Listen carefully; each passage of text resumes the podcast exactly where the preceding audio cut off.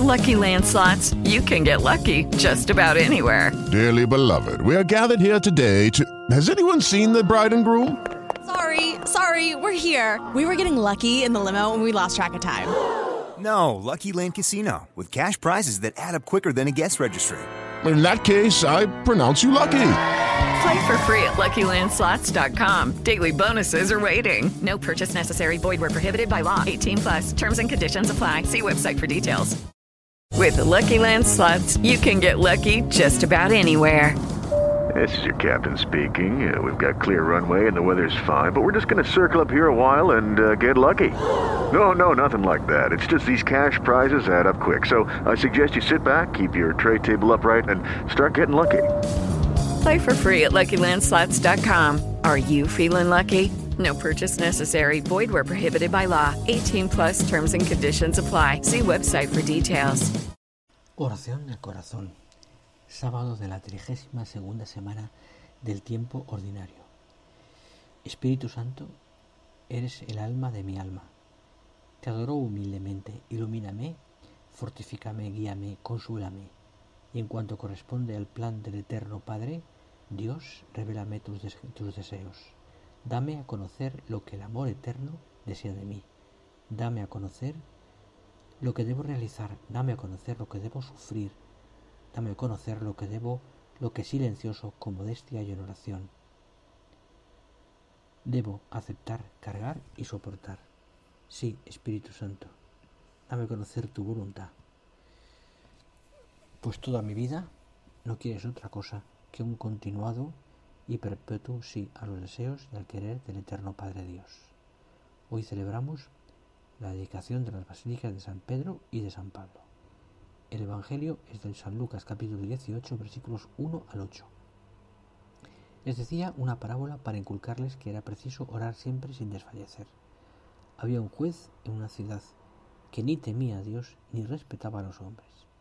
Había en aquella ciudad una viuda que acudiendo a él le dijo, Hazme justicia contra mi adversario. Durante mucho tiempo no quiso, pero después se dijo a sí mismo, Aunque no temo a Dios ni respeto a los hombres, como a esta viuda me causa molestias, le voy a hacer justicia para que no venga continuamente a importunarme.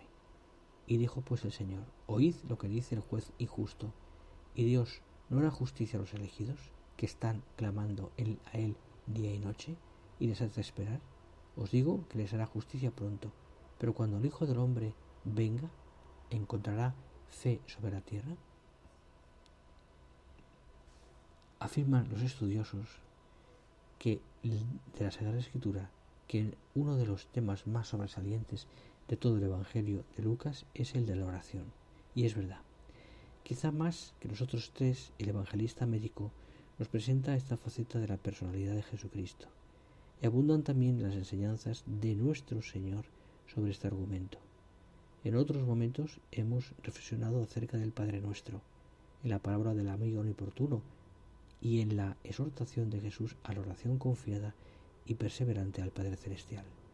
Y ahora vuelve nuevamente sobre el tema en este domingo, hablándonos de la parábola del juez inicuo y de la viuda.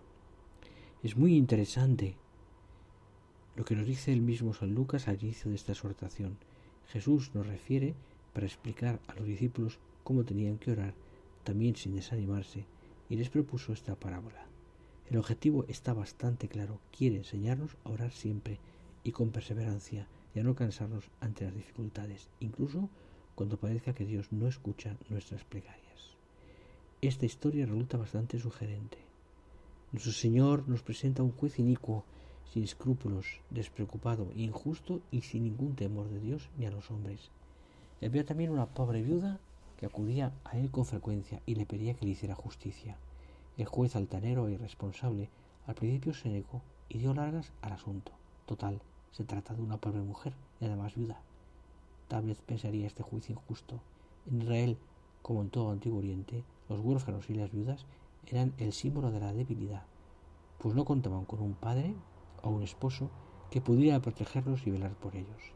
Tal vez por eso aquel juez se sentía seguro de su indolencia. Sin embargo, aquella mujer le seguía insistiendo, y es impresionante la descripción que nos hace Jesús de ese juez. aunque ni temo a Dios ni a mí importan los hombres, se dijo, como esa viuda me está fastidiando, le haré justicia, no vaya a acabar pegándome en la cara. Y es el mismo Señor quien pondera la actitud y la respuesta de este desalmado, y enseguida viene la pregunta y la aplicación de Jesús. Pues Dios no hará justicia a sus elegidos que le gritan día y noche, o le dará largas. Os digo que les hará justicia sin tardar.